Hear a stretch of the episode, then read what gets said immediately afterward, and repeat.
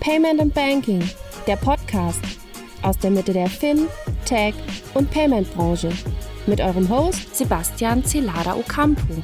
Ja, herzlich willkommen zu einer neuen Ausgabe des Payment and Banking Fintech Podcasts. Und zwar heute mit dem Thema Text-Tech. Nach dem Banking kommt die Digitalisierung der Steuerbranche. Und heute zu Gast genau zu diesem Thema einmal Christoph Plantener von Contest. Er ist Gründer und CEO von Contest. Und Melchior Neumann, Gründer und Kanzleimanager der Contest Steuerberatung. Hallo Christopher, hallo Melchior. Hi. Grüße dich, hallo. Ja, schön euch dabei zu haben und ähm, äh, ich habe euch jetzt zwar angekündigt, aber ihr könnt euch selber sicherlich besser vorstellen. Und was mich jetzt natürlich brennend interessiert, ähm, Melchior, Contest Steuerberatung äh, und äh, Contest sind ja zwei unterschiedliche Sachen. Ähm, wir fangen vielleicht gleich mal mit dir an, äh, weil mir die Frage Gas unter den Fingernägeln brennt. Erzähl doch ein bisschen was dazu, um das zu ja, äh, klarifizieren sozusagen. Ich muss ja sagen, das Gesamtangebot von Contest ist ja inzwischen äh, auf, auf, auf viele äh, Vereinigungen und, und Gesellschaften verteilt. Wenn wir die Konto Stiftung noch reinnehmen, dann haben wir, ist da auch noch eine Stiftung dabei. Ähm, aber ja, Steuerberatung darf in Deutschland halt nur ein Steuerberater oder eine Steuerberatungsgesellschaft machen. Und ähm, die Konto Steuerberatung ist deswegen unabhängig, unabhängige Steuerberatungsgesellschaft und Contest äh, erledigt quasi die vorbereitenden Tätigkeiten. Also macht te die technische Dienstleister, äh, macht die App, die Contest-App, die ja auch bekannt ist, hoffentlich den meisten Hörern.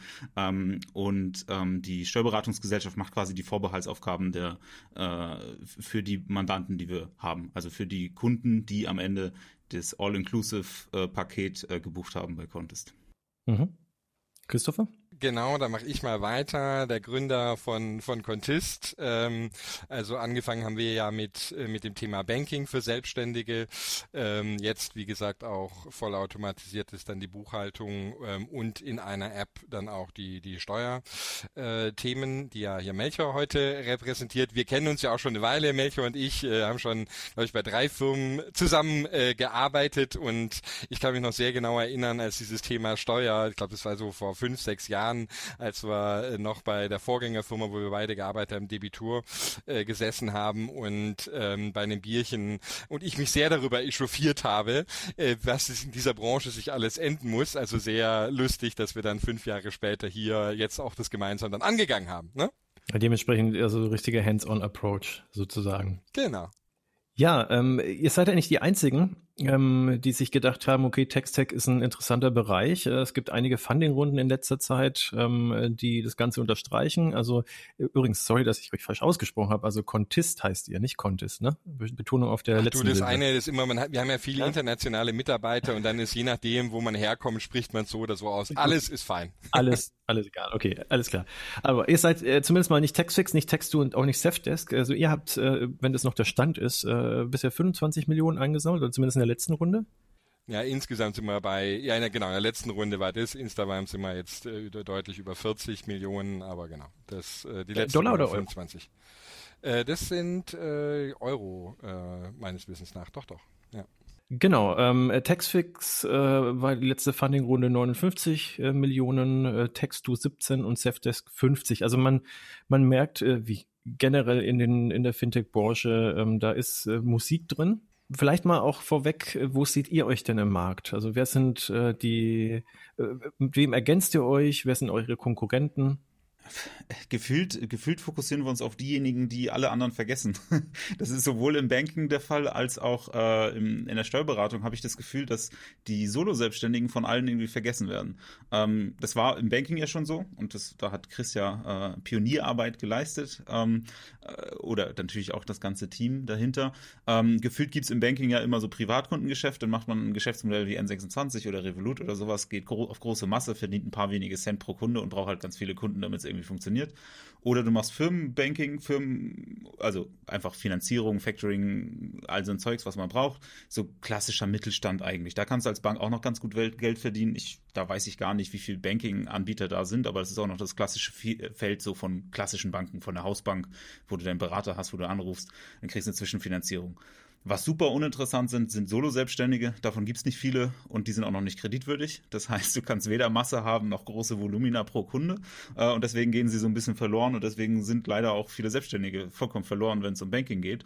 Und ähm, genau das gleiche äh, Bild zeigt sich eigentlich im Bereich äh, Steuern. Da gibt es so die Masseanbieter, würde ich so Taxfix sagen oder Smartsteuer, Steuerbot und so weiter. Das ist so die private Einkommensteuererklärung. Alle, also alle Angestellten gibt es schöne Lösungen, die funktionieren in der App, die funktionieren mobil. Jeder kann da seine Steuererklärung machen für 40, 50 Euro. Das ist irgendwie ganz schön. Oder es gibt halt, wenn du ein Unternehmen hast, die, das klassische System. Das heißt, du hast einen klassischen Steuerberater, bezahlst da irgendwie nach Gegenstandswerten, hast deinen persönlichen Ansprechpartner, der, mit dem musst du irgendwie Papier schicken und so weiter.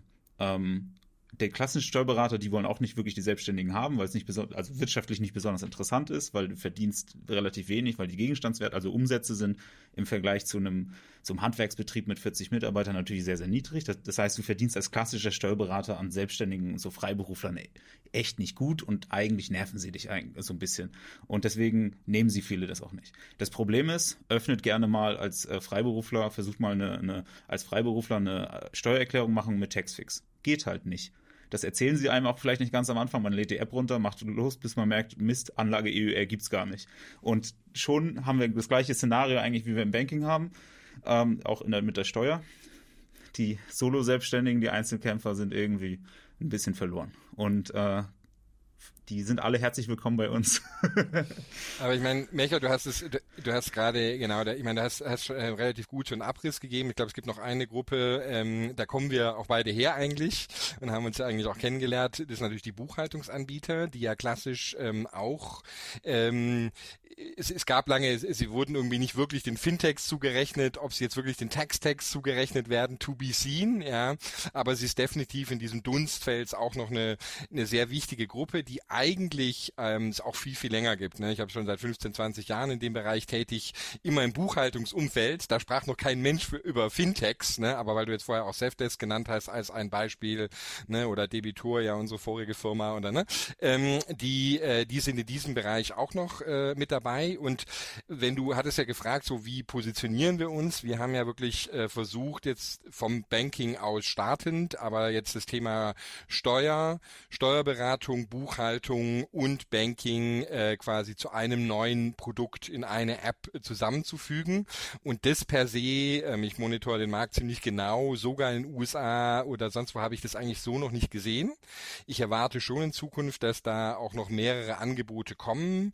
Es gibt jetzt auch auch. Wir haben das Beispiel, wenn wir jetzt so ein bisschen Markt anschauen, hier ähm, Xero ähm, aus dem aus dem Baltikum, äh, die einen anderen Weg gehen, als wir es jetzt hier in, in, in Deutschland machen. Ne? Die haben ja quasi mit einer, einer Rechtsform einer baltischen äh, äh, oder Estland ist es? Estland oder äh, ist es, glaube ich, äh, Melchior, weißt du? Welchen Land genau? Das kann ich dir nicht 100% Eins sagen. der drei, ich weiß es Eins auch nicht ganz oben, genau. Ja. Genau, äh, der, wo du dann quasi dann dein, äh, deine Firma dort gründest und alles drum und, und drum und dran. Also es gibt jetzt schon Bewegung Bewegung in, in dem Bereich, aber ich glaube, wenn man sich den Tax-Tech-Markt anschaut, dann muss man sich auf der einen Seite quasi die, den schon sehr, sehr etablierten und interessanten äh, Markt der Buchhaltungsanbieter, ja, der auch ziemlich viel Bewegung jetzt reingekommen ist, ja, Finanzierungsrunde hast du gerade gesagt.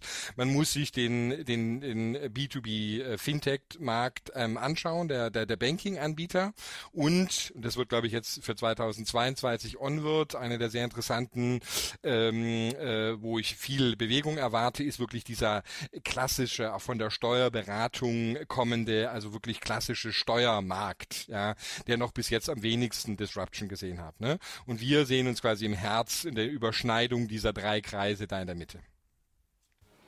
Die Zukunft. Sie können nicht immer sehen, was auf Sie zukommt. Aber die Entscheidungen, die Sie heute treffen, sind das Fundament für ein besseres Morgen. Wollen Sie eine Zukunft, in der Technologie Ihr Geschäft dominiert oder dass Technik Sie voranbringt? Sind Sie innovativ nur weil man muss oder um mehr Nähe zu Ihren Kunden aufzubauen? Wollen Sie nur reagieren oder die Zukunft selbst gestalten? Arbeiten Sie jetzt mit Capgemini zusammen. Nutzen Sie die Möglichkeiten der Technik, um die Transformation Ihres Unternehmens voranzubringen. Capgemini. Get the future you want.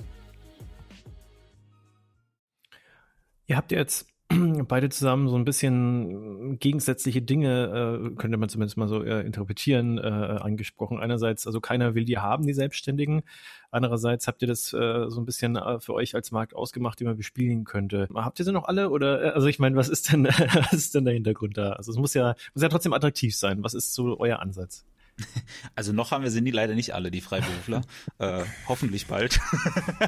Gut, also, aber Chris, Chris genau. du, du wolltest dazu antworten.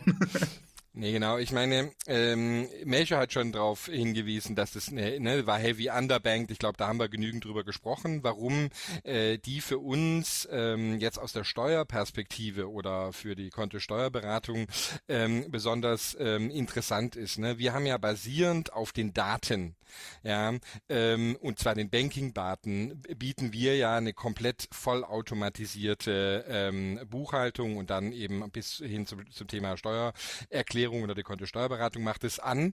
Und das wiederum funktioniert eben primär ich würde nicht sagen nur, aber wirklich absolut primär, weil wir uns auf die, dieses Thema Solos äh, Selbstständige konzentrieren. Denn, ne, die sind äh, für, für diejenigen, die jetzt ein bisschen äh, tiefer einsteigen, welche kannst du noch ausholen, dann Ist- und Sollbesteuerung für, für wen äh, das etwas sagt da draußen. Ne? Äh, ähm, wir reden hier primär von Ist-Besteuerung. Das heißt, die Wahrheit ist eigentlich das Konto. Das, was auf dem Konto passiert, ja, ist zu 95 Prozent, wenn man das dann nimmt, ähm, eigentlich schon die äh, alle Ingredients, die ich brauche, um vollautomatisch dann eine Steuererklärung zu machen. Das heißt, für uns ist eben dieser Case ja äh, extrem spannend zu sagen, wir haben ja schon, wir sind ein etablierter Player im Banking-Bereich, wir haben dort schon viele äh, Zehntausende von Kunden. Äh, von dem her ist es sehr, sehr einfach, weil wir eben ausgehen von den Daten ja, obendrauf einen Automatisierungslayer draufbauen können. Ne? Und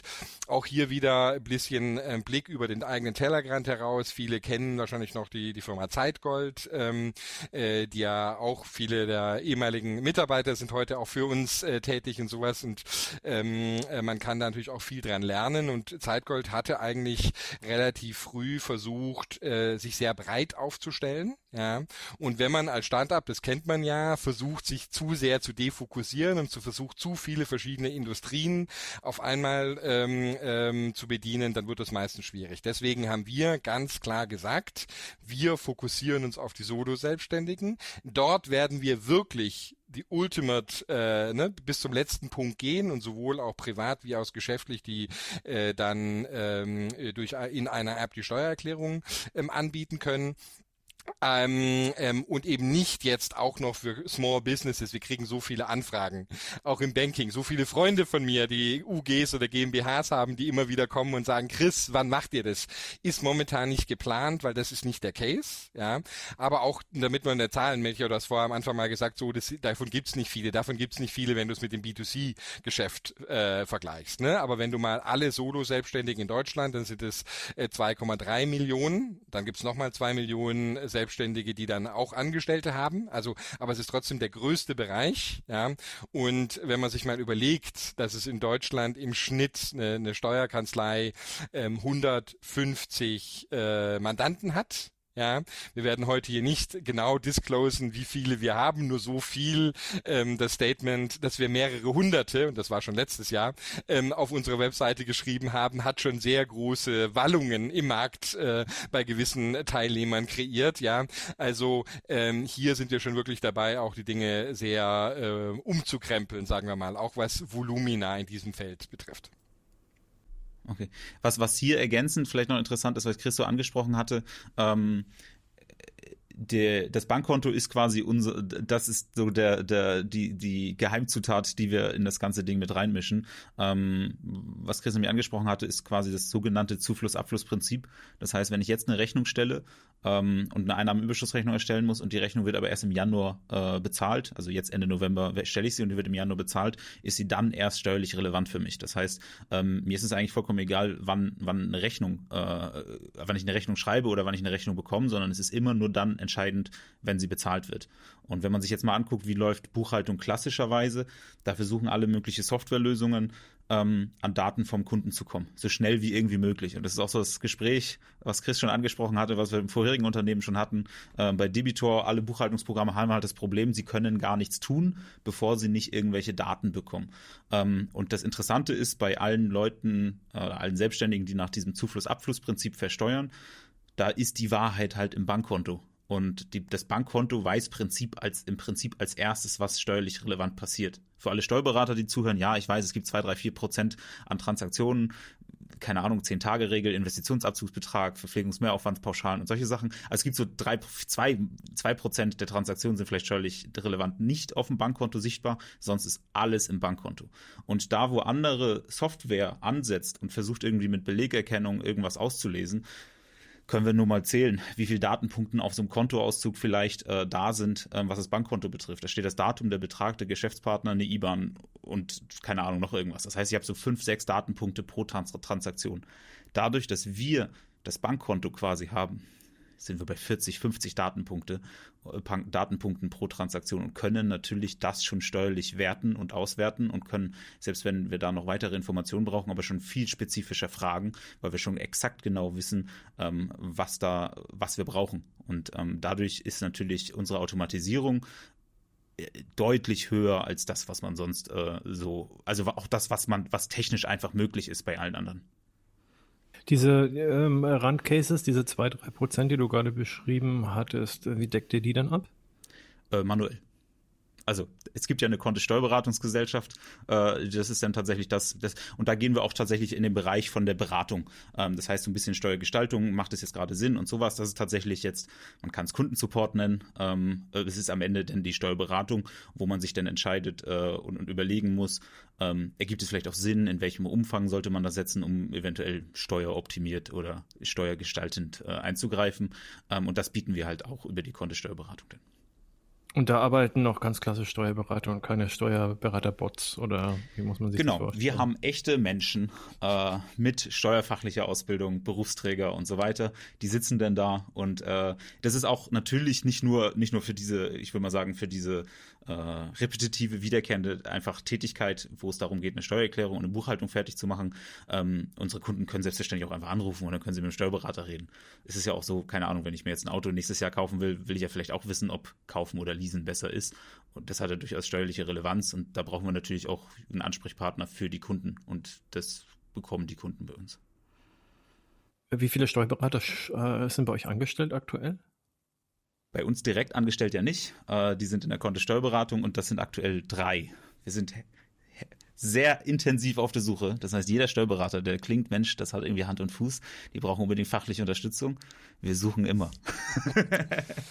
wir kommen da gleich nochmal drauf. Wir, wir haben ja, da, sind ja ja, Entschuldigung. Eure ganz besonderen Freunde auch, ja. Nee, nee, äh, äh, sprich Nee, ich wollte nur sagen, nur um da um ein bisschen einen, einen Vergleich zu geben. Ich meine natürlich, äh, wir, wir haben auch noch eine mehr als eine äh, oder zwei Hände voll Steuerfachangestellten und ähnliches. Ne?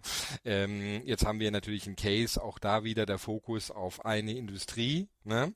Ähm, das auch bedeutet, wir brauchen da jetzt nicht hunderte von Steuerberatern. Ne? Die, die Steuerberater sind bei uns wirklich für die absoluten Spitzen oben, für die, für die ganz speziellen Fragen, die am Ende des Jahres vielleicht auftreten oder Beratungen in dem Bereich. Da kommen wir sicherlich mal drauf, wo geht die Branche hin, was braucht man. Ja, ein ganz, ganz, ganz, ganz großer Teil der, der Arbeit sind sehr wiederkehrende ähm, Arbeiten, äh, die auch, äh, auch bei heute ja beim Steuerberater, beim klassischen auch äh, von seinen Angestellten ähm, erledigt wird. Ne? Und deswegen ist das Ratio bei uns, denke ich, wahrscheinlich nochmal ein bisschen bisschen extremer auch zu Steuerberater und Steuerfachangestellten. Davon haben wir ein paar mehr dann auch. Ne? Seht ihr euch dann äh, selber ähm, eher als als Tool, äh, das ein Steuerberater seine Arbeit vereinfachen kann oder eher wirklich als eins zu eins Konkurrenz, die dem Steuerberater sozusagen seinen, seinen Beruf streitig macht? Ich weiß gar nicht, ob wir da einer Meinung sind. das finden wir noch raus. Also von, von meiner Perspektive äh, liegt das folgende. Also ich komme auch beruflich halt eigentlich aus der Steuerberatung. Ich habe für ETL-Gruppe eine Weile gearbeitet, für KPMG eine Weile gearbeitet. Das heißt, ich kenne so diese, diese, diese ganz normale Arbeit als eines Steuerfachangestellten in einer klassischen, äh, normalen Klischee-Steuerberatung, würde ich mal sagen. Ähm, Und da haben wir tatsächlich immer Probleme mit den Freiberuflern und, und diesen Kleinstmandaten gehabt, also alle, die eine EUR erstellen müssen, ähm, weil sie sehr, sehr niedrige Deckungsbeiträge haben. Das heißt, sie haben ganz viele Fragen, ganz viele Probleme oder am Ende nicht mehr Fragen oder mehr Probleme als alle anderen auch. Ähm, die haben aber dadurch, dass wir halt nach Gegenstandswerten abrechnen, immer sehr, sehr viel weniger Geld reingebracht. Und das ist tatsächlich in der Steuerberatung immer so ein großes Problem investiere ich jetzt meine Zeit in, in, in den Dach, Dachdeckerbetrieb, der vielleicht 40 Mitarbeiter hat, wo ich, wo ich alles rundum abrechnen kann, oder vielleicht in den Architekten, der eine One-Man-Show ist, aber trotzdem die ganze Zuwendung braucht. Und ähm, ich muss ganz ehrlicherweise sagen, ich kenne fast keinen Steuerberater, der heiß ist auf dieses Segment. Die macht man dann halt mal so mit, weil es Freunde, Bekannte sind, weil es vielleicht strategisch wichtige Leute sind, weil die Freunde haben, die dann und so weiter. Das ist aber nicht wirklich attraktiv. Und auch wenn ich jetzt mit vielen Steuerberatern spreche, ganz, ganz viele Leute freuen sich, weil wir ersetzen ja nur die langweilige Mistarbeit für den Steuerberater und zwar die wiederkehrende Buchhaltung und das einfache Abarbeiten der Steuererklärung ich kenne keinen Steuerberater, der Steuerberater geworden ist, um am Ende zu buchen, sondern die wollen halt beraten, die wollen mitgestalten, die wollen Begleiter im Alltag sein. Das heißt, sie wollen diese, diese, diese menschliche Komponente, die man ja auch bei einem Steuerberater bekommt. Das ist der Grund, warum Steuerberater Steuerberater werden. Ähm, und wir, um es mal in Anführungszeichen zu setzen, wir nehmen halt die langweilige Mistarbeit den Steuerberatern weg. Von daher habe ich in persönlichen Gesprächen noch mich noch nie so gefühlt, als wenn ich der Feind gewesen wäre und sie uns eigentlich auch nicht wirklich so. Chris, siehst du das auch so? Ja, also nicht, ich, ich, ich, ich komme jetzt nicht aus der Branche. Ich habe sehr viel ähm, im, im Ausland. Ich habe auch mal äh, mit äh, meiner vorletzten Firma eine Steuerberaterkette mit 120 Niederlassungen in Spanien gekauft und auch wieder verkauft und so. Ich kenne jetzt eher so diesen Blick ähm, außerhalb Deutschlands und ähm, da muss man halt schon sagen, dass die, die Einstellung, ne, was das Thema Technologie betrifft, ja, was die Offenheit und sowas ist, eine sehr, sehr andere. Ja, ich weiß zum Beispiel in Großbritannien habe ich eng mit dem dem äh, der, der Steuerberaterkammer oder des Dependance dafür zusammengearbeitet und die haben mich immer getrieben und haben immer gesagt, so wir brauchen mehr Technologie, wir, wir müssen effizienter werden, wir müssen es irgendwie anders machen und so. Also überall im Rest der der der Welt, in dem ich unterwegs war, den primär in den großen europäischen Ländern und sowas, ja, ist schon seit ja, mindestens zehn Jahren, würde ich sagen, ist wirklich so die, die Technologie als Haupttreiber dieser Veränderung. Ja. Und das ja, habe ich immer wirklich schmerzlich vermisst im, im, im deutschen Markt. Das liegt natürlich sehr, sehr stark an der Struktur des, des, des Steuerberatermarkts in Deutschland. Es gibt, glaube ich, knappe 190.000 ähm, äh, Steuerberater in, in Deutschland. Das ist der Wahnsinn wenn man sich das mal vorstellt. Das ist ein absolutes, äh, ne, vielleicht in USA hat man da noch mehr davon, aber äh, das ist schon ein wahnsinnig strukturell äh, eine Ungewöhnlichkeit. Ja. Äh, es gibt kaum, jetzt, es gibt die Big Four natürlich und dann, äh, du hast vorher noch von, von ETL gesprochen, ist, aber es gibt eigentlich kaum äh, Ketten, oder Zusammenschlüsse. Ne? Der Großteil dieses äh, Marktes ist einfach klein, klein. Ein Steuerberater, 150 Mandanten, äh, zwei oder drei Angestellte und dann der next und dann der next. Ja? Und das bedeutet natürlich, ähm, dass sie aufgrund dieser Struktur dieses Marktes ähm, sehr, sehr wenig ähm, Technologie in die Hand nehmen können. Es fließt auch kaum Geld rein, es ist ein hochgradig beschützter Markt, ja, der, ähm, das heißt also quasi sehr, sehr wenig like VC-Geld bis jetzt da reingeführt, ja.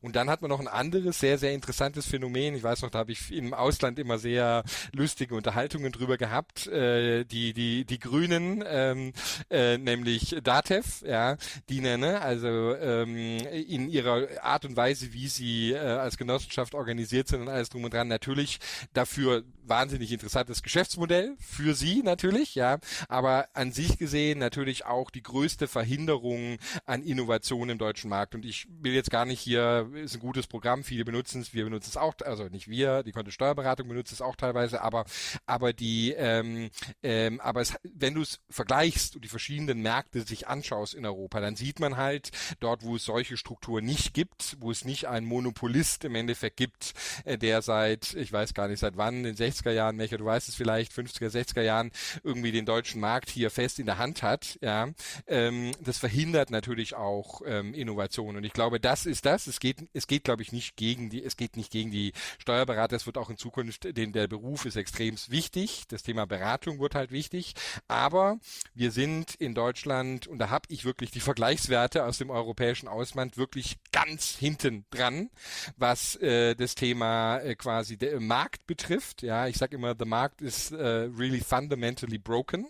Ja, auf der einen Seite ist es der größte europäische Markt überhaupt, ja, wenn man sich das mal vorstellt. Ja, wir, wir, wir sind jetzt hier im, im, bei Payment and Banking. Äh, viele Zuhörer kennen sich ziemlich gut mit dem Bankingmarkt aus. Wenn das nur mal um ein paar Zahlen zu nennen. Der, äh, der deutsche Steuerberatermarkt, wenn man jetzt nur mal unser Kerngebiet, also die Solo-Selbstständigen anschaut, ja, ist äh, genauso groß wie der gesamteuropäische Markt für Solo-Selbstständige im Banking. Deutschland, Steuern, Solo-Selbstständige equals Europa äh, Banking. Ja, so groß ist dieses Potenzial. aber jetzt wenn, wenn du gerade also von der Größe sprichst, von was reden wir da genau? Also von äh, vom Einkommen, von den von der Zahl der Solo-Selbstständigen? Von nee, von sorry, genau, von den Umsätzen. Also rein rein der Umsatz, okay. der generiert wird, ja, in der. Steuerberaterbranche. Und das das zeigt ja auch im Endeffekt okay. Mhm. in der Steuerberatungsbranche versus der Umsatz, der in der Bankingbranche. Ich habe jetzt nicht alles mit, also jetzt nicht irgendwie jeden Kredit oder dies und jenes, sondern es geht wirklich so Core Banking, also Kontoführung, ein bisschen Dispo, ne, sowas in die, also was was eben Kern, Kerngebiet äh, jetzt äh, zum Beispiel von, von Contist äh, wäre im Bereich Banking oder sowas. Ne? Und aber wenn du einen Markt hast, ja, der so exorbitant äh, was was was was Umsatzpotenzial anbetrifft, ist ja ähm, höher äh, aufgehängt ist als irgendein anderer europäischer Markt, ja, dann tut's doch normalerweise bei allen von uns, die mal irgendwas äh, BWL-technisches studiert haben, äh, klingelt's doch im Kopf, wir sagen, okay, da scheinen irgendwelche Ineffizienzen im Markt zu sein, ja, so dass es hier in der Lage ist, so exorbitante Umsätze quasi einzufahren im Vergleich zu Spanien, Großbritannien, Frankreich, äh, Italien, lehnen wir mal ein bisschen aus, ähm, Osteuropa auf jeden Fall auch, ja, ähm, wirft doch schon viele Fragezeichen auf, oder? Und das ist genau die technologische Ineffizienz, die wir in Deutschland haben, die im Endeffekt äh, auf Rücken der Kunden. Ja, das ist natürlich privat auch, aber privat kann ich meine Steuererklärung ja auch selber machen. Da habe ich das nicht so. Große Unternehmen, das ist komplex in Frankreich, in Großbritannien oder Deutschland, ja. Aber gerade in diesem Segment der, der, der, der Solo-Selbstständigen, die ja verpflichtet sind, eine Steuererklärung zu machen, für die es viel zu komplex ist, das äh, meistens selber zu machen, ja. Auf deren Rücken wird eigentlich finanziell hier diese Ineffizienz ausge, ausgetragen. Stabil anlegen in Immobilien, voll digital und maximal flexibel. Profitiere von Mieteinnahmen und Wertsteigerungen und baue so langfristig Vermögen auf. Denn mit PropVest kann jetzt jeder anlegen.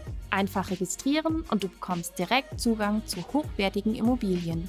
Wähle deinen Weg zu einer starken Rendite. Lege entspannt mit dem Immobiliensparplan an, wo du bestimmst, was du im Monat anlegst und PropVest die beste Anlageoption für dich findet. Oder du machst dein eigenes Ding mit PropVest Select.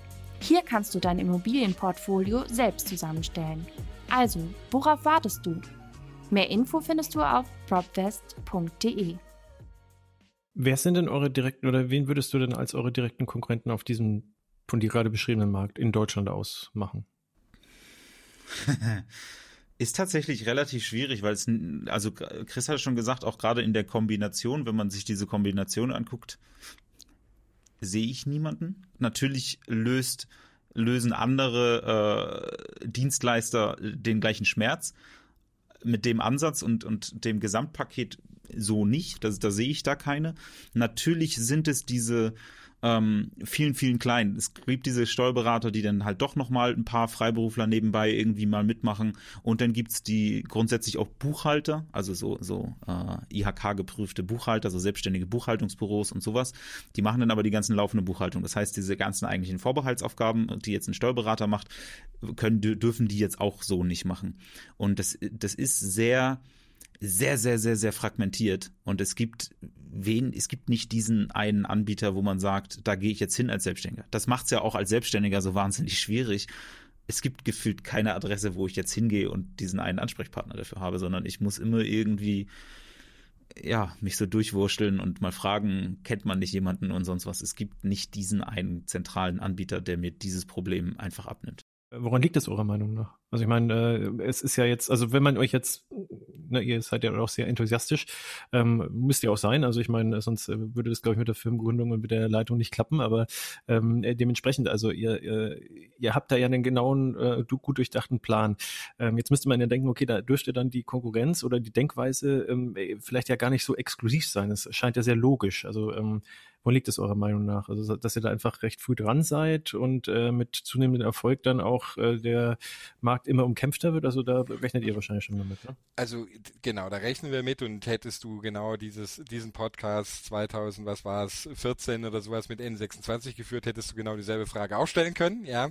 Ich glaube, wir, wir, ich bin der festen Überzeugung, ja, da ich den Markt schon wirklich jetzt 20 Jahre lang ähm, europaweit auch anschaue, dass äh, that's what, what is happening Happening. Ich glaube, ihr habt auch darüber geschrieben. Es heißt nie, also ist irgendwann die Frage, glaube ich, ne, bei einem, einem Artikel ist bei, bei, bei Payment and Banking auch, ist, ist Tax Tax the next ähm, hot shit. Und ich weiß noch, ähm, André hat es ja schön gesagt, so, es ist nicht unbedingt neu. Das ist es nicht, ja, weil de facto kannst du auch sagen, Datev äh, macht auch schon seit den 60er Jahren Tax Tech in gewisser Weise, ne? Aber jetzt wirklich dieser dieser dieser Fokus darauf, dass verschiedene Anbieter kommen, ähm, kommen werden in den Markt. Also ich erwarte da in den nächsten äh, zwei Jahren massiven ähm, äh, unterschiedlichen, ne? Also was weiß ich weiß, Krypto und Steuererklärung, da werden sicher interessante Player kommen. Es gibt einen interessanten Player im Bereich AI, also im Hintergrund, ja.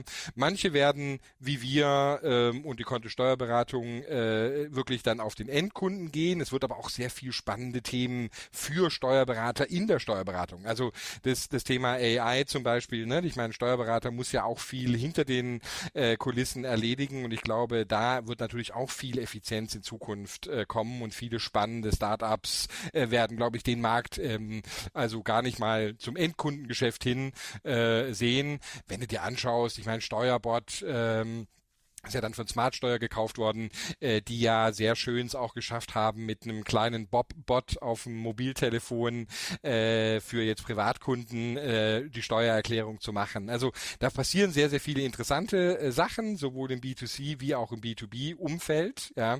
Und warum ist da noch relativ wenig passiert? Deutschland ist das letzte monolithische Land, äh, was eben auch von der Regulierung her so stark äh, reguliert ist, ja, dass es eben auch sehr schwierig war, bis jetzt in diesen Bereich ähm, hineinzugehen.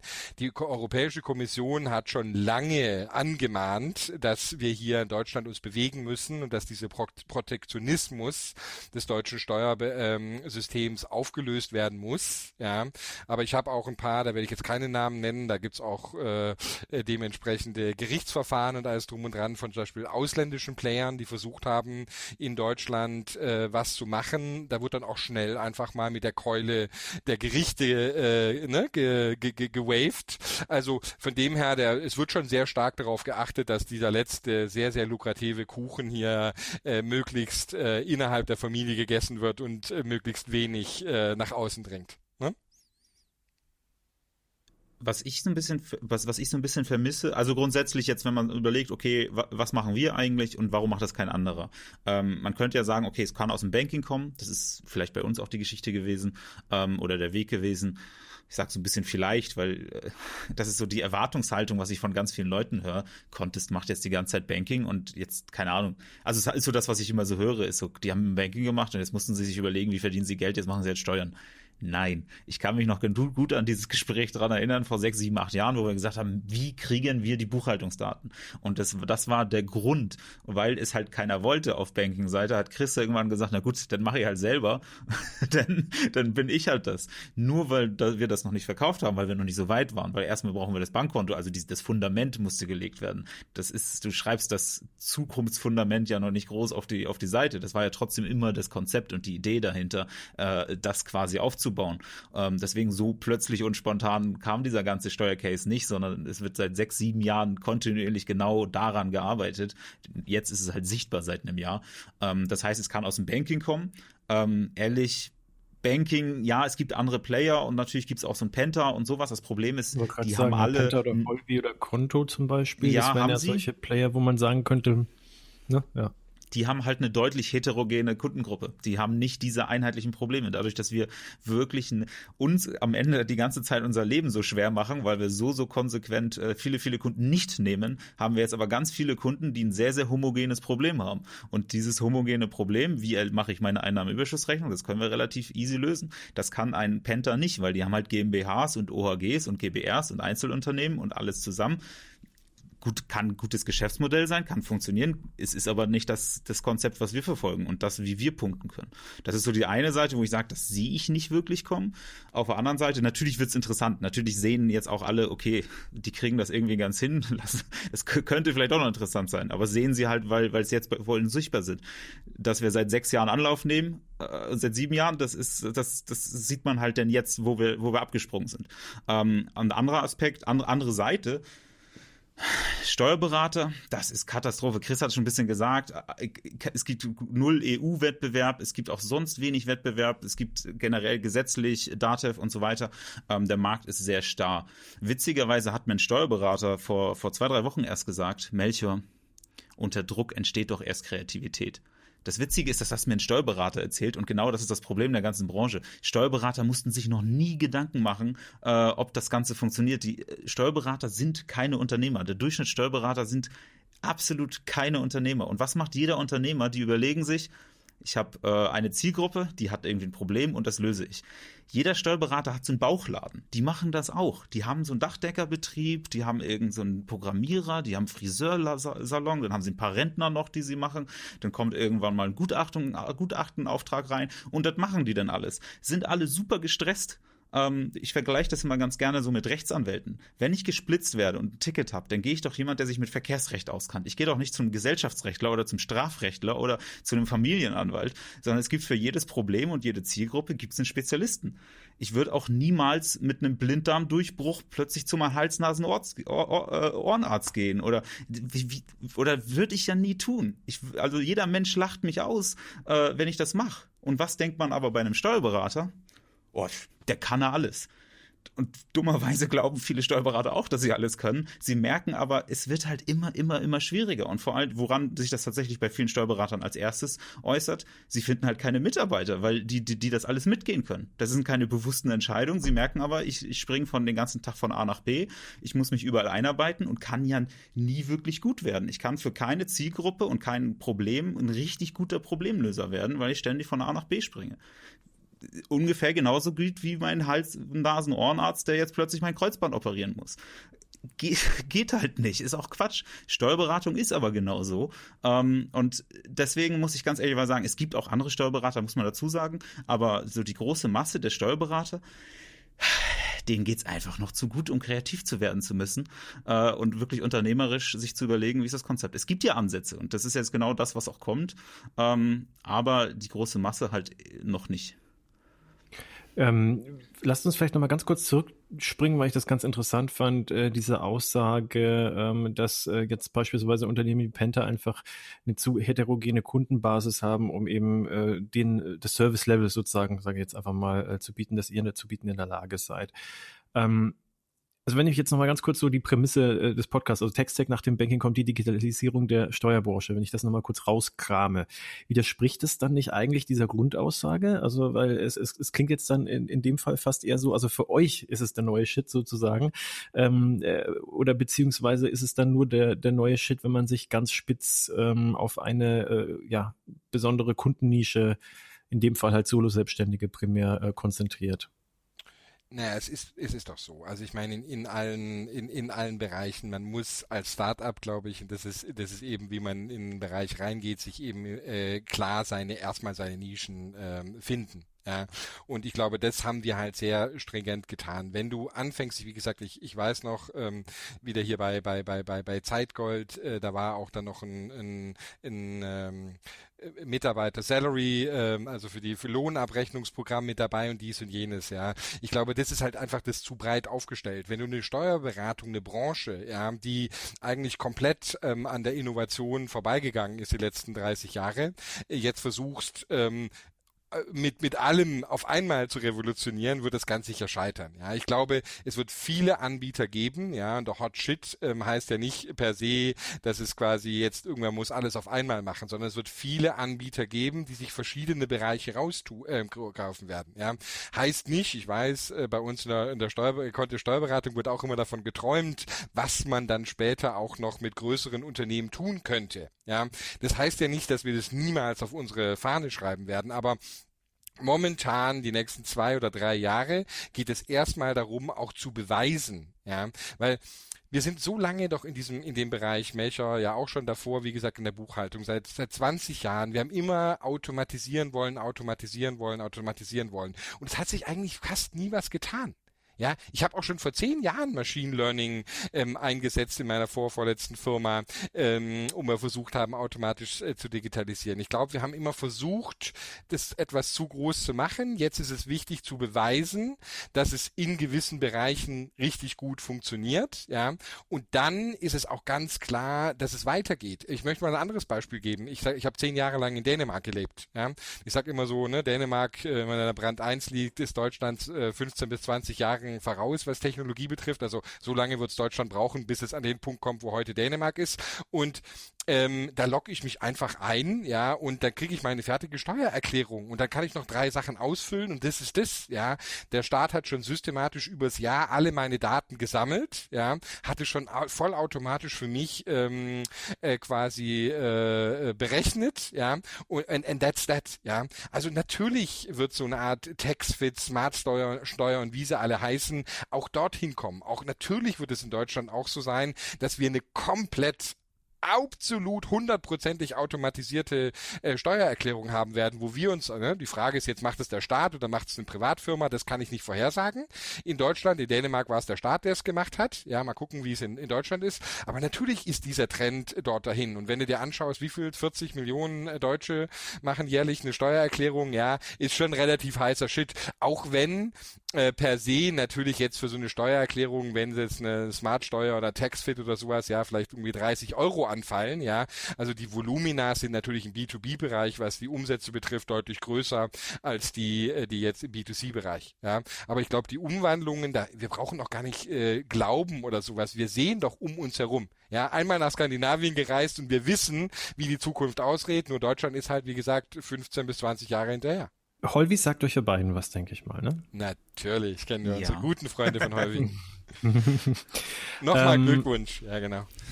die stellen sich ja auch so ein bisschen Richtung Kreditvergabe demnächst auf. Wo würdet ihr denn sozusagen euren, oder sagen wir mal anders gefragt, also ähm, euer, euer Masterplan, wenn ich ihn jetzt mal so nennen äh, möchte, wie muss man sich den vorstellen? Also äh, entlang der Wertschöpfungskette sich weiterentwickeln oder ähm, sich dann einfach sozusagen verbreitern und im Zweifelsfall dann sozusagen doch die äh, Steuerlösung für alle, äh, ob es jetzt GmbH oder was auch immer äh, sein wird, werden? Also was, was ist da so das Gefühl oder macht ihr euch über sowas noch gar keine Gedanken? Schon, nur mal schauen, wie uns, wo uns die Strategie dahin treibt. Äh, treibt. Wir haben gerade sehr intensiv über strategische äh, nächste ne, oder auch längerzeitig äh, drüber nachgedacht und so. Ich glaube, bevor es tatsächlich in den Bereich äh, Steuererklärung ähm, für die GmbH geht, ja, das wird immer wieder heftig diskutiert, aber das kenne ich schon im Banking, da wurde auch immer heftig diskutiert, sollten wir das machen und wir haben uns immer dagegen entschieden, ähm, ähm, äh, wird das Thema tatsächlich tatsächlich äh, Tax as a Service sein. Ja, das hat Melcher auch schon ein bisschen angesprochen, ja, weil ich glaube schon down the line jeder dieser äh, äh, 89.000 Steuerberater da draußen, zumindest sehr sehr viele haben in ihrem Portfolio ein paar Selbstständige und es macht relativ wenig Sinn, ja, und es ist überhaupt nicht kosteneffizient für sie, diese eigentlich abzudenken, ja. Das ist nicht der, was ich jetzt rede, ist also wirklich strategisch gesehen eher so zwei, drei Jahresperspektive, nicht nicht nicht nächstes nächstes Jahr. Aber, aber wir kriegen immer schon jetzt wieder Anfragen auch von anderen Steuerberatern, ne, die äh, quasi sagen, könnten wir auch ne, gerade diese Standardprozesse hinten, nicht die Beratung, ja, aber die Standardprozesse da hinten, die das, das Thema Buchhaltung vollautomatisiert, äh, auch äh, Einnahmenüberschussrechnung und solche Späße, könntet ihr das nicht auch für unsere Kunden anbieten? Ja, und ich glaube dahingehend, äh, also das werden wir zumindest uns immer wieder sehr genau anschauen Ob das ein interessanter Markt ist, ist nicht immer einfach, denn wie gesagt, die Branche, äh, den kleinen Seitenhieb sei mir erlaubt, ist jetzt wie gesagt nicht äh, dafür bekannt, besonders offen zu sein äh, für die größten technologischen Innovationen da draußen, aber in allen anderen europäischen Ländern ist das der Trend ja, ganz klar dahin, dass auch, ähm, also gerade Amerika ist ja auch wunderbar. Amerika ist ja vom von der Marktgröße her, glaube ich, hat jetzt äh, 50 zwischen 50 und 60 Millionen Freelancer, also da auch wirklich im klassischen Sinne, ja. Und was da Intuit, TurboTax und so weiter machen, äh, da sieht man ja natürlich auch schon ganz, äh, ganz, ganz spannend eigentlich, äh, wo wo da die Reise hingeht und wie Technologieanbieter im Endeffekt äh, da schon auch als treibende Kraft äh, die Sache vorantreiben können das vielleicht noch kurz ergänzend, ähm, weil ja klar, man kann jetzt sagen, okay, man, man bleibt mit der Zielgruppe und dann machen wir noch irgendwie Kredite und sowas so an, entlang den Kunden, was Chris so ein bisschen angedeutet haben, so aus, aus der steuerlichen Perspektive. Wir bauen jetzt ja eine Lösung für ein bestimmtes steuerliches Problem und zwar eine Gewinnermittlung nach Zufluss-Abfluss-Prinzip. Ähm, und wenn wir dann eine Maschine haben, die dieses Problem sehr, sehr gut löst, dann könnte man sich überlegen, okay, es gibt auch andere, die genau exakt das gleiche Problem haben, die aber in einem ganz anderen Bereich da sind. Und da könnte man sich genau sowas überlegen. Was da zum Beispiel einfällt, so eine Anlage EUR und so eine Anlage aus Vermietungseinnahmen, also private Vermieter, die steuerlichen Probleme sind fast exakt die gleichen.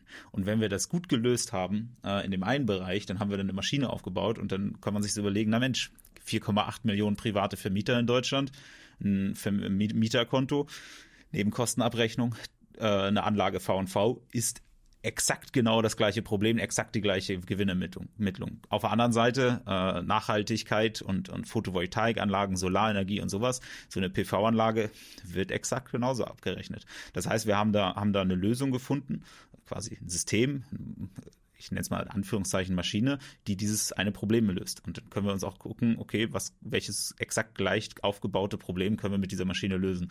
Und da gibt es noch so einige. Ähm, aber ja, wie, wie Chris auch sagt, das ist äh, heavy in Diskussion immer wieder. Und das sind aber so Szenarien und die Optionen, die halt da sind.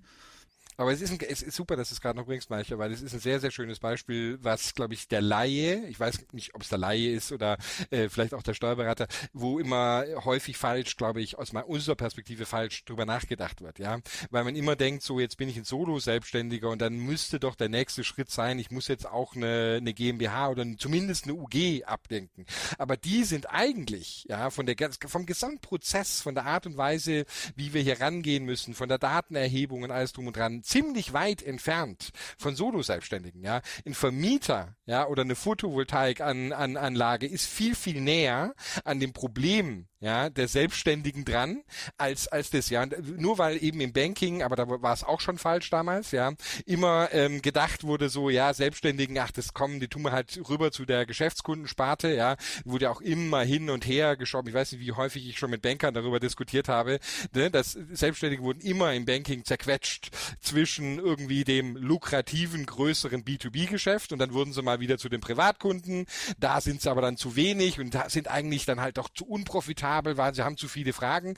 Und wird immer wieder werden, wird dieses Segment hin und her geschoben, ja. Und da muss es einfach anerkennen, es ist ein Segment, es muss von einem Anbieter angeboten werden. Und dann sucht man sich eigentlich eher andere Segmente, die ähnliche Probleme hat. Und das sind nicht die SMEs ähm, äh, oder KMUs, wie es auf Deutsch heißt, äh, ne? sondern es sind eigentlich andere Gruppen, die tatsächlich von der von der Fallzahl her, wie es Melchior gerade schon gesagt hat, viel interessanter sind, weil es davon viel, viel mehr gibt. Als einer der führenden Informationsdienstleister am deutschen Markt unterstützt Griff Finanzinstitute und Unternehmen ganzheitlich beim Management ihrer Digital Customer Journey. Dank ihrer drei Schwerpunkte profitiert ihr von integriertem Identity, Credit Risk und Fraud Management sowie innovativen Lösungen in den Bereichen Digital Onboarding, Open Banking, Compliance, ESG, Adressvermittlung und Marketing Services ergänzt um analytische Expertise und individuelle Prozessberatung. Als Best-in-Class-Partner an eurer Seite transformiert Griff Daten in messbaren Erfolg für euer Unternehmen. Ich würde noch mal ein bisschen äh, eine, eine etwas breiter oder offenere Frage stellen. Und zwar mache ich jetzt mal vielleicht ein bisschen gewagten Vergleich. Also ähm, wenn wir jetzt mal die Steuerberater vergleichen, vielleicht mal mit dem Taxigewerbe, ähm, das ja auch sehr lange aus äh, Gründen ähm, ja nicht bangen musste um Kon Konkurrenz. Ähm, möchte man jetzt meinen natürlich, okay, es ist alles, äh, es ist eigentlich relativ easy, wenn man da disruptiv auf den Markt tritt. Ähm, ich denke mal insofern vielleicht auch mit euch vergleichbar, weil äh, da auch die, äh, ich, ich sage jetzt mal Regulatorik auch äh, relativ hohe Hürden äh, gesetzt hat, sich da durchzusetzen. Da gab es ja dann immer so ein paar Hin- und Herklagen und in manchen deutschen Städten kann man jetzt ein Uber benutzen, in manchen nicht. Ähm, und äh, das nächste, der nächste Faktor sozusagen ist dann der, ähm, wenn man so einen Markt eben äh, ja erschüttern will sozusagen, ähm, dann braucht man auch eine ganze Menge Geld. Ich meine, ihr habt jetzt ganz gut was eingesammelt. Ähm, ihr habt jetzt, äh, wenn ich richtig informiert bin, auch im, äh, ja gerade im November erst nochmal viereinhalb äh, Millionen Dollar, glaube ich, waren das äh, eingesammelt oder Euro. Genau. Das sind ja nur eher kleine Beträge im Vergleich zu, was wir normalerweise hier hantieren, genau. ja, ich drücke die Daumen, dass das, dass das demnächst mal dann äh, nochmal deutlich größer wird. Aber ähm, die Frage, die jetzt kommt, ähm, wie, wie schwierig oder einfach, also ich weiß, ihr werdet jetzt sicherlich nicht keine, keine, keine ähm, expliziten Zahlen nennen, aber wie schwierig oder wie einfach würdet ihr sagen, ist es denn in diesem Bereich? Also jetzt nicht explizit nur eure Nische sozusagen, sondern generell Text-Tech sich zu etablieren. Äh, kommen einem die Kunden mehr oder weniger zugeflogen? Hat man dann einen immensen äh, äh Cash-Burn sozusagen aller, wenn es ganz extrem ist, vielleicht Gorillas? Äh, wo ich mich auch wundere, also ob die in einem halben Jahr überhaupt noch existieren. Ähm, wie muss man sich das vorstellen? Also wacht ihr schweißgebadet in der Nacht auf? Ich meine, wie läuft es? Also ich, ich, ich, ich glaube, verallgemeinern ist hier ein bisschen schwierig, weil das ist ein riesiger Bereich, es ist eine riesige Branche. Ähm, da wird sehr lukrative, ich, ich möchte mal zum Beispiel Tax, äh, du, die ja hier die äh, Umsatzsteuern, äh, Umsatzsteuervoranmeldung für, äh, für E-Commerce machen. Ähm, ich kenne ihre Zahlen nicht, also ich kann jetzt hier nichts verraten, aber das ist natürlich schon ein sehr, sehr interessantes, wahrscheinlich auch ein sehr lukratives äh, Geschäft, meiner Vermutung nach. Ja, einfach weil es ein mega Problem ist, weil es mega kompliziert ist und weil nur Technologie im Endeffekt helfen kann. Ja, also ich glaube, da, das, man, man kann es halt nicht verallgemeinern in, in, in dem Sinne. Jetzt, wenn man sich einen Tax äh, Fix anschaut, äh, da sind ja auch äh, Finanzierungsrunden bekannt. Äh, ähm, die gehen jetzt natürlich eher so auf das Thema Internationalisierung. Ähm, da erwarte ich schon auch, aber das ist eher so jetzt ein N26 im Steuerbereich, ne? wo es wo es mega auf Masse geht, nicht auf Tiefe. Äh, da werden extra jetzt äh, die, die ganzen Edge Cases abgeschnitten, damit man schön internationalisieren kann und so. Ist aber hoch lukrativ, wie ich höre auch und ähm, auch wieder ein Bereich, wo ich vermute, dass das Einsammeln von Geld, gerade weil eben auch die Internationalisierungskomponente ähm, mit dabei schon relativ gut ist. Ja. Wenn man jetzt sich anschaut, ähm, jetzt im deutschen, im, im, im Bankingmarkt, so die Finanzierungsrunden, klar gibt's die großen, die kleinen, wir haben sie vorher schon alle genannt, aber jetzt blicken wir mal rüber nach Frankreich. Ähm, Quanto ist ja auch in unserem Bereich unterwegs. Quanto und der französische Bankingmarkt ist so ein bisschen das Sependant zum deutschen Steuermarkt in unserem Bereich. Ja, das ist auch, ähm, äh, die meisten werden es kennen, die Zuhörer hier, ist auch ein Markt der exorbitante Preise, also was die französischen Banken abrufen können an äh, Gebühren. Ja, das ist, äh, da, da können wir in Deutschland hier nur äh, mit dem Kopf schütteln und sagen, warum zahlt das irgendjemand? Ja, aber da sieht man halt auch wieder einen, ne? und die französischen Player, da gibt's auch Schein, die hatten was sehr ähnliches ja wie wir gemacht auch, ne? sind ja mittlerweile äh, verkauft worden. Ähm, aber ähm, da war es auch äh, relativ einfach anscheinend äh, quasi Geld einzusammeln, weil die Monetarisierungsmöglichkeiten waren sind. Meine Vorhersage ist, wir werden sie in den nächsten Monaten und im nächsten Jahr sehen, dass im deutschen Steuerbemarkt wir noch sehr interessante Fundingrunden und Sachen sehen werden. Einfach purely where the money is eventually ja, kriegst du, kommt auch das Geld rein. Ja, es ist hinterher und es ist schwieriger reguliert und das macht es auch viel, viel komplizierter, in diesen Bereich reinzugehen. Aber ultimativ ähm, schauen wir es doch an, auch an im Bereich im, im Banking, im Fintech-Bereich, was da für abartige Summen äh, quasi reinfließen in den Markt, ja, und die und das ja in, in Märkte, wo ein Großteil der Banken noch nicht mal bewiesen hat, wie sie langfristig Geld verdienen wollen. Ja, ganz kein, viele schreiben mir noch nicht mal schwarze Zahlen. Ja, und trotzdem hat es äh, sehr sehr viel Geld ähm, ähm, angezogen also ich sag von der ganzen Logik her, ich bin auch jetzt nicht äh, seit gestern äh, im, im VC und, und im Startup-Markt unterwegs und sowas, ja, muss das aus meiner Perspektive raus äh, bedeuten, dass da sehr viel Geld reinfließen wird. Und ich finde auch da in dem Zusammenhang nochmal Zefdesk äh, sehr interessant, ja, weil ich komme ja aus dem, aus diesem Buchhaltungsbereich und ich weiß, wie schwierig es, es war, vor, vor 10, 15 Jahren Geld zu raisen. Äh, da hat immer so, ja, Buchhaltungssystem, ey, lass mich alleine, ja, keine Ahnung, was machst du eigentlich? Ähm, und, ähm, und wenn jetzt, ich, ich weiß nicht genau, war, war es 50 Mio oder sowas, die, die, die Sefdesk eingesammelt hat, ne? Sefdesk ähm, 50, ja. Mhm.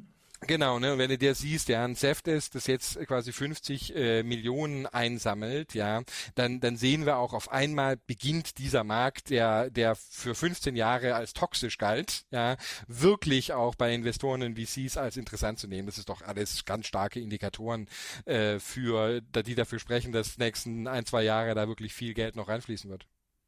Ihr habt jetzt erstmal keine Pläne irgendwie Richtung Internationalisierung, ne? Also bei euch ist es äh, nicht mal der Dachraum, glaube ich, sondern Deutschland ganz speziell, ne? Genau, es ist es ist ähm, lange, äh, also ich habe das mit mit, ich habe schon vier Firmen, ich habe acht Firmen gegründet, vier davon europaweit. Ich kenne das das Rollout ziemlich gut.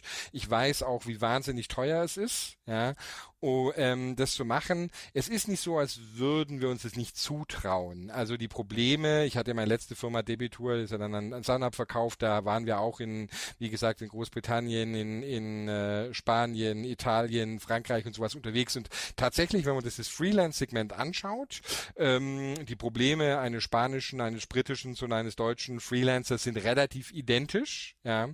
Ähm, bleibt dann wieder die Frage der Monetarisierung. Also Spanien war, weiß nach Deutschland mein, mein lukrativster Markt, aber ein spanischer Freelancer zahlt halt äh, zwischen 25 und 30 Prozent dessen, was ein deutscher Freelancer für die Steuererklärung zahlt. Ja, da bleibt halt immer die Frage, ne, wie viel, also vom vom Case her, äh, wie viel bleibt da da quasi noch übrig. Ja, wir sprechen immer wieder, wir schauen uns an. Ich habe mir jetzt auch mal ziemlich letztes Jahr ziemlich genau den osteuropäischen Markt angeschaut. In all diesen Märkten besteht besteht äh, schon sehr, sehr großer Bedarf auch nach digitalisierten und, und, und coolen Lösungen. Ja, ähm, von dem her möchte ich auf keiner Weise quasi sagen, dass wir das nicht auch ähm, anvisieren und auch ich wüsste auch, wie das geht. Ja, und aber wahrscheinlich ist es ja doch trotzdem so, wenn man mit dem schwierigsten Markt anfängt, und Deutschland ist bei weitem, ich glaube, das tut nach den USA vielleicht oder mit den USA, äh, was steuerliche Themen betrifft, so wirklich weltweit einer der, der kompliziertesten Märkte.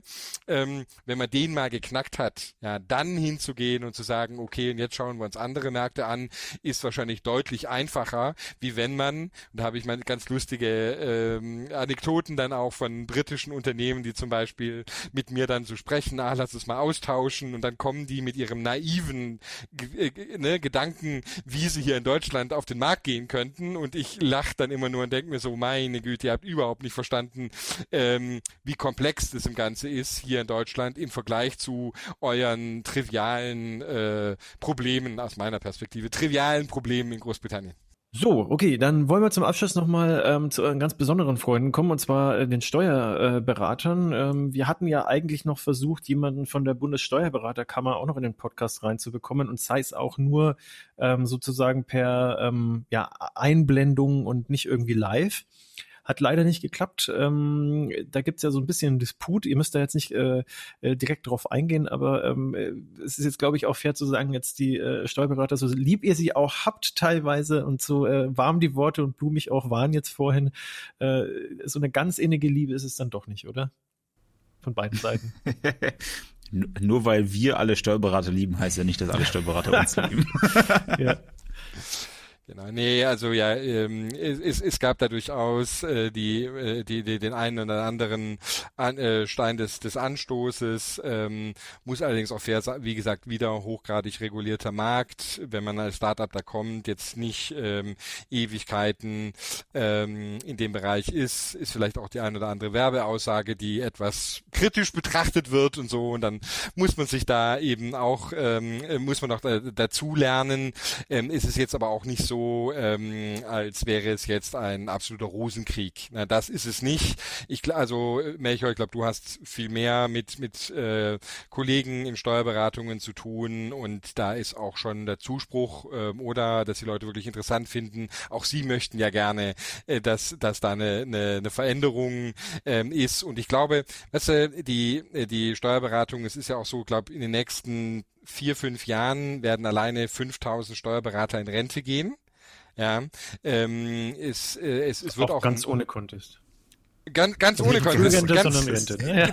Baby, Babyboomer halt. Einfach genau. nur wegen Alter, ja. Genau. Und, ähm, ja, und da ist, ist, ist ja auch eine gewisse Druck auf dem Markt. Das wissen auch alle Beteiligten eigentlich, ja. Und sie wissen auch, dass sie Lösungen brauchen im Endeffekt, um, um sich weiter zu skalieren äh, zu können. Ne? Nichtsdestotrotz ähm, auf das, auf das, ein, das Thema, was du da ansprichst, ich meine, das ganze Thema Lobby ähm, und Steuerberatung in Deutschland ist natürlich schon äh, relativ krass. Ist wahrscheinlich eines der äh, Industriezweige mit der stärksten Lobby. Ich denke gerade so ein bisschen drüber nach, ja. Ähm, ungewöhnlich, weil er eigentlich extrem zersplittert. Ne? Normal hast du ja sehr starke Lobbys, wenn es irgendwie so äh, Google, Amazon oder ne, wenn es die Gro und Facebook, wenn es die großen gibt. Hier ist es eben dann, äh, du hast schon die Kammern angesprochen und sowas, die natürlich sehr stark darauf achten, äh, dass hier Law und, äh, und Order ähm, herrscht, ja. Und ja, das macht natürlich schon, also ist, ist nicht gerade hilfreich, um es vorsichtig formu zu formulieren, was den Innovationsstandort Deutschland in dem Bereich äh, ne, an, anbelangt und betrifft. Wie, wie würdest äh, du das denn jetzt sehen, Chris, wenn bei euch ähm, der Markt dann so langsam umkämpfter wird? Ist das was, was du, was du dir wünschen würdest äh, für den Verbraucher dann im Endeffekt auch? Ähm, oder äh, ja, wie, wie, wie stehst du dazu? Du auf jeden Fall. Also ich, ich weiß, da sind wir uns auch in der Firma nicht unbedingt ähm, immer einig, ähm, jetzt gar nicht mehr ich oder nicht, sondern generell, aber ich glaube sehr an konkurrenzbelebtes Geschäft. Ja. Ähm, es ist wichtig, wir sind in einem komplett neuen Umfeld. Ich weiß tatsächlich, tatsächlich, äh, ich mir jetzt keinen Namen nennen, aber äh, dass auch ähm, andere namhafte Player äh, quasi sehr mit diesem Bereich liebäugeln, jetzt aus einem anderen Bereich, aus dem wir kommen, ähm, aber äh, historisch gesehen, wir haben ja auch die, die Firma Haufe äh, Lexware ist ja auch bei uns ähm, investiert und die haben ja auch schon vor 15, glaube ich, Jahren war es oder sowas mal was äh, in diesem Bereich versucht. Damals war es viel zu früh, sind daran, daran gescheitert, aber, aber es, es, es wird da viel kommen. Und wie gesagt, der Markt ist riesig wirklich absolut riesig, ja. Ähm, äh, ich wünsche mir extrem viel Innovation, ja. Ich glaube, es wird nicht nur aus dem Bereich, also ich, ich glaube, ich erwarte nicht, dass jetzt wahnsinnig viele andere Neobanken, ähnlich wie wir sagen, wir gehen in den Bereich, macht für die meisten, haben wir ja vorher lange ähm, diskutiert, sehr, sehr wenig Sinn. Ja, aber ähm, ich glaube, es gibt viele andere Bereiche, aus denen man kommend äh, quasi sich diesen den den den Bereich der des, des Tax-Tags ähm, ähm, anschauen kann. Und ja, wir brauchen da Innovationen. Und ich glaube, wenn man sich den den den, Fintech-Markt jetzt anschaut, also den klassischen, ich meine jetzt so Banking und alles, ne, lass es mal zurückschauen. Ich bin jetzt auch schon eine Weile mit da drinnen. Ja, da haben sich wirklich viele spannende Sachen getan und das war für uns alle gut. Ja, auf einmal wurden wir gehört, auch die Politik hat uns gehört. Äh, Melchior und ich haben ja auch am Anfang des Jahres auch, glaube ich, bei euch äh, publiziert ja auch so ein Manifest fast schon gemacht. Was muss sich für Selbstständige irgendwie ändern, auch was die ganze Regulierung betrifft. Ja, wir sind äh, viel zu sehr, ähm, wir haben in Deutschland also das, diese administrative äh, Red Tape, den wir aufgebaut haben, das muss massiv vereinfacht werden. Ja, das kennen wir in Frankreich vor zehn Jahren mit dem ähm, haben sie das gemacht. Andere Länder machen uns das vor.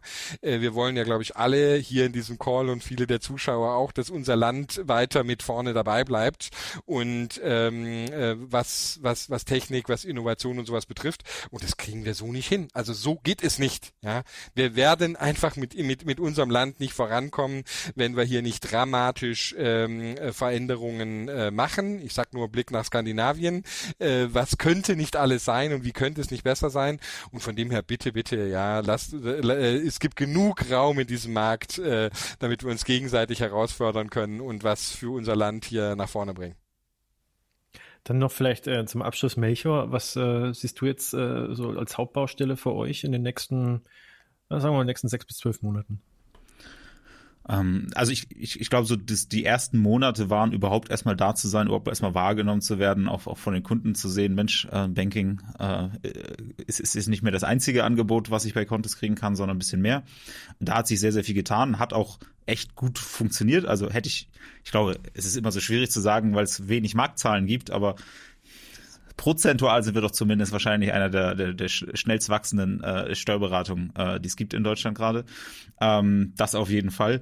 Ähm, was jetzt natürlich aussteht, ist äh, einfach das auch noch effizienter zu bekommen, so dieses Nahtlose und so weiter. Ich, ich vergleiche das ganz häufig, so viele, viele Tools, ähm, gerade wo es um Steuerberatung geht, sind so ein bisschen wie so eine Fassade. Das ist halt schön ange, angemalt alles. Äh, das sieht für einen Kunden ganz nett aus, der hat eine schöne App und so ein Zeug und dann ist der, ist, ist der Datenfluss intern zum Steuerberater und so eine einzige Katastrophe. Das ist so ein bisschen wie, wie äh, hast, hast eine, so eine Bruchbude, aber hast einmal, einmal draußen gestrichen, sieht's ganz nett aus. Ähm, und das lockt vielleicht Leute an, aber sobald du drin bist, ist absolute Katastrophe. Und was, was wir halt, weil, weil irgendwie Datenübertragung nicht geht, weil, weil dann doch irgendwas spät ist oder man manuell nacharbeiten muss, all solche Sachen. Wir haben ja von unserem Ansatz sind wir hingegangen und haben von vornherein gesagt, okay, wir bilden alles ab. Wir übernehmen alles für den Kunden. Und das ist auch ein riesengroßer Unterschied, weil wenn, wenn ein Kunde uns beauftragt und ein Mandatsverhältnis hat, wir übernehmen quasi die, die Vollmacht für den Kunden, dann können wir jetzt nicht mehr hingehen und sagen, ey, das Feature zusammenfassende Meldung, Feature äh, Umsatzsteuervoranmeldung haben wir nicht. Wir übernehmen die gesamte Verantwortung für alles, was bei diesem Kunden passiert. Und das machen wir natürlich auch. Und natürlich gibt's ähm, im Augenblick noch auch einige Baustellen, wo wir einfach sehr viel auch per Hand nacharbeiten, wo, wo, wo das, wo der Kunde das jetzt nicht mitkriegt, dass das noch, noch ein bisschen, bisschen äh, Handarbeit im Hintergrund ist, weil ich meine, ich, ich sage ich sag auch unseren Kunden immer, das Schlimmste, was passieren kann, ist, dass wir arbeiten wie eine klassische Steuerberatung. Das ist das Schlimmste, was passieren kann. Wir haben die Infrastruktur und wenn das das Schlimmste ist, ich, ich möchte aber gerne gerade von den Prozessen und der Effizienz und so weiter, da gibt's noch vieles, was wir uns vorstellen können, wie das alles noch schöner sein kann und noch so irgendwas. Und mein Traum ist, dass wir Jetzt stehen wir ja 2022 vor der Tür, wenn wir im, im, im Januar 2023 einem Großteil unserer Kunden im Januar schon mitteilen können, herzlichen Glückwunsch, deine Umsatzsteuer, äh, nicht, nicht die Umsatzsteuer, deine Einnahmenüberschussrechnung ist fertig, wir sind soweit durch, jetzt müssen wir nur noch auf die Finanzverwaltung wa warten, dass, dass wir das auch noch abschicken können und so weiter, aber wir sind da, weil wir das nicht erst einmal im Jahr abgearbeitet haben wie alle anderen, sondern halt in Echtzeit. Und ähm, das ist das ist noch natürlich eine Arbeit, äh, eine, eine kleine Reise. Das heißt, das, das werden die Kunden dann mitbekommen, dass einfach alles noch zügiger, noch schneller geht und sowas. Und vor allen Dingen haben wir diese Wow-Effekte zwischendrin, dass es einfach sch deutlich schneller geht als gewohnt. Haben wir jetzt schon. Da ist aber gemessen an dem, wo wir gerne hinwollen und wo wir gerade sind, da ist noch ein Stück zu gehen. Und ich glaube, das ist so der Fokus für die nächsten äh, Monate, das einfach noch weiter abzurunden. Und der Kunde, wie gesagt, wird wenig davon mitbekommen. Es sind eher so diese kleinen Sachen, wenn es dann plötzlich Dinge ganz einfach gehen und man das eventuell vielleicht woanders vorher schon mal kennt. Ähm, das, das wollen wir produzieren. Ähm, am schönsten sind immer die Gründer, die mit uns starten, die denken, so ist die Welt normal. Ähm, und das ist auch der größte Lob. Das hatten wir, hatten wir letzten Monat haben wir das in drei Fällen gehabt wenn Kunden wiedergekommen sind. Die sind Anfang des Jahres gegangen, nee, mache ich selber. Und dann sind sie nach, nach, nach, nach sechs Monaten wiedergekommen, wo ich dachte, okay, das ist gut, das will ich gerne. Bei jedem, der geht, der selber ausprobiert, dass der das Gefühl hat, oh Mist, mir war gar nicht bewusst, wie, wie ätzend das sein kann, wenn ich mich selber drum kümmern muss oder wenn, das, wenn ich das auch mit fünf Dienstleister, äh, fünf ist übertrieben, aber über zwei Dienstleister und vier Tools verteilt. Ähm, und das, dieses Gefühl, das wollen wir definitiv verstärken für den Kunden. Okay. Dann äh, bin ich mal gespannt, wie es bei euch weitergeht und auch wie es äh, mit dem Markt der Text-Text weitergeht, wenn wir das nächste Mal reden, ob sich da schon dann einiges getan hat oder nicht und ob es bei euch schon die ein oder andere neue Funding-Runde äh, zu vermerken äh, gibt. An der Stelle auf jeden Fall ganz vielen Dank, äh, dass ihr dabei wart und ähm, ja, weiterhin viel Erfolg. Wir hören uns bestimmt früher oder später wieder und sehen uns ja auch ganz bestimmt auf einem der nächsten Payment Banking Events. Danke Melchior, danke Chris. Danke für die Einladung. Danke, ja. War ein sehr Bis schönes dann. Gespräch. Danke dir. Visa unterstützt aktuell den Podcast von Payment and Banking. Das globale Technologieunternehmen Visa ist weltweit führend, wenn es um digitales Bezahlen geht. Visas Ziel ist es, die Welt mit dem innovativsten, zuverlässigsten und sichersten Bezahlnetzwerk zu verbinden. Und das in mehr als 200 Ländern und Regionen mit globalen und lokalen Kooperationspartnern. Das VisaNet ist eine offene Plattform für Banken, Fintechs und viele weitere Partner. Hier entwickeln alle gemeinsam die Payment-Innovationen von morgen. Die digitale Geldbörse im Smartphone, aus dem Auto heraus bezahlen im Connected Car oder virtuell unterwegs mit Kryptowährungen? Visa ist mehr als eine Plastikkarte. Visas Anspruch ist es, die besten technologischen Lösungen zu entwickeln, um zu bezahlen und bezahlt zu werden. Für jeden und überall.